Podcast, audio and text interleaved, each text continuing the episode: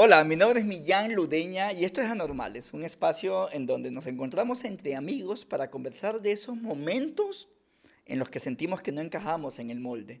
Y aunque pueda sonar rarísimo, la verdad es espectacular.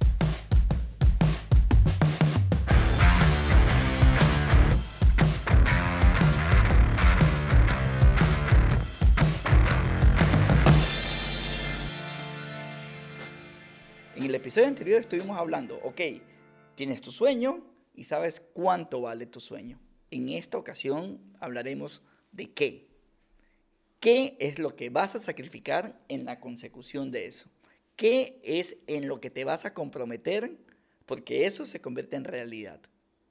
Milton Friedman, el famosísimo economista a nivel mundial, plantea que no hay almuerzo gratis. Y yo estoy convencidísimo. Al final los economistas llaman costo de oportunidad. Todo este listado de cosas que vas a hacer implica que hay muchísimas cosas que vas a dejar de hacer. Y hay un precio, hay un costo.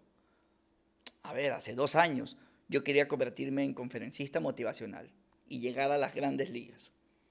Y empecé, definí el sueño, sabía cuánto costaría esto y luego caí en el listado de cosas que debía hacer. Vocalización, actuación, manejo de escenario, storytelling y demás. Pero todo esto también implicaba cosas que debía dejar de hacer o soltar. Abandonar mi trabajo, que me aseguraba quizás un salario seguro en el tiempo en el que esté. Comprometer horas, cambiar capacitaciones. De pronto estaba estudiando fotografía, pero lo migré a actuación. Todo en esa consecución. ¿Cómo lo hice? con una herramienta que hoy llamamos balanza de sueños. Dos columnas.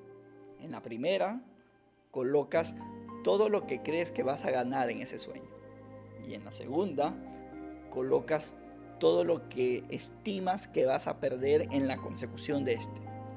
Sirve para dos cosas. La primera, para concientizar que el tamaño del éxito está conectado al tamaño del sacrificio.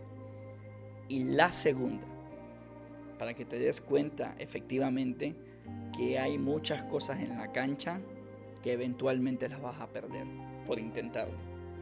Y aquí la pregunta es, ¿cómo va esa balanza?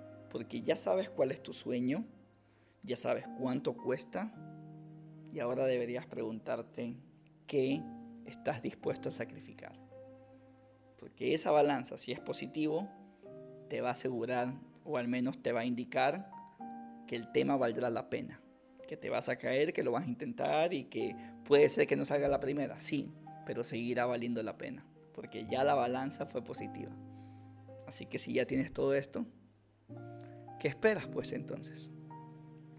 Y bueno, por ahí va. Muchísimas gracias por tomarte el tiempo para acompañarnos en este proceso de consecución de sueños, por habernos escuchado en Spotify o en la plataforma en la que tú quieras, en cualquier red, en Instagram, arroba Millán Ludena, nos vas a encontrar contenido diario, contenido positivo y contenido que estamos segurísimos que te va a sumar, porque todos tenemos casi el derecho y la autoridad moral de intentar perseguir nuestros propios sueños. Te mando un abrazo.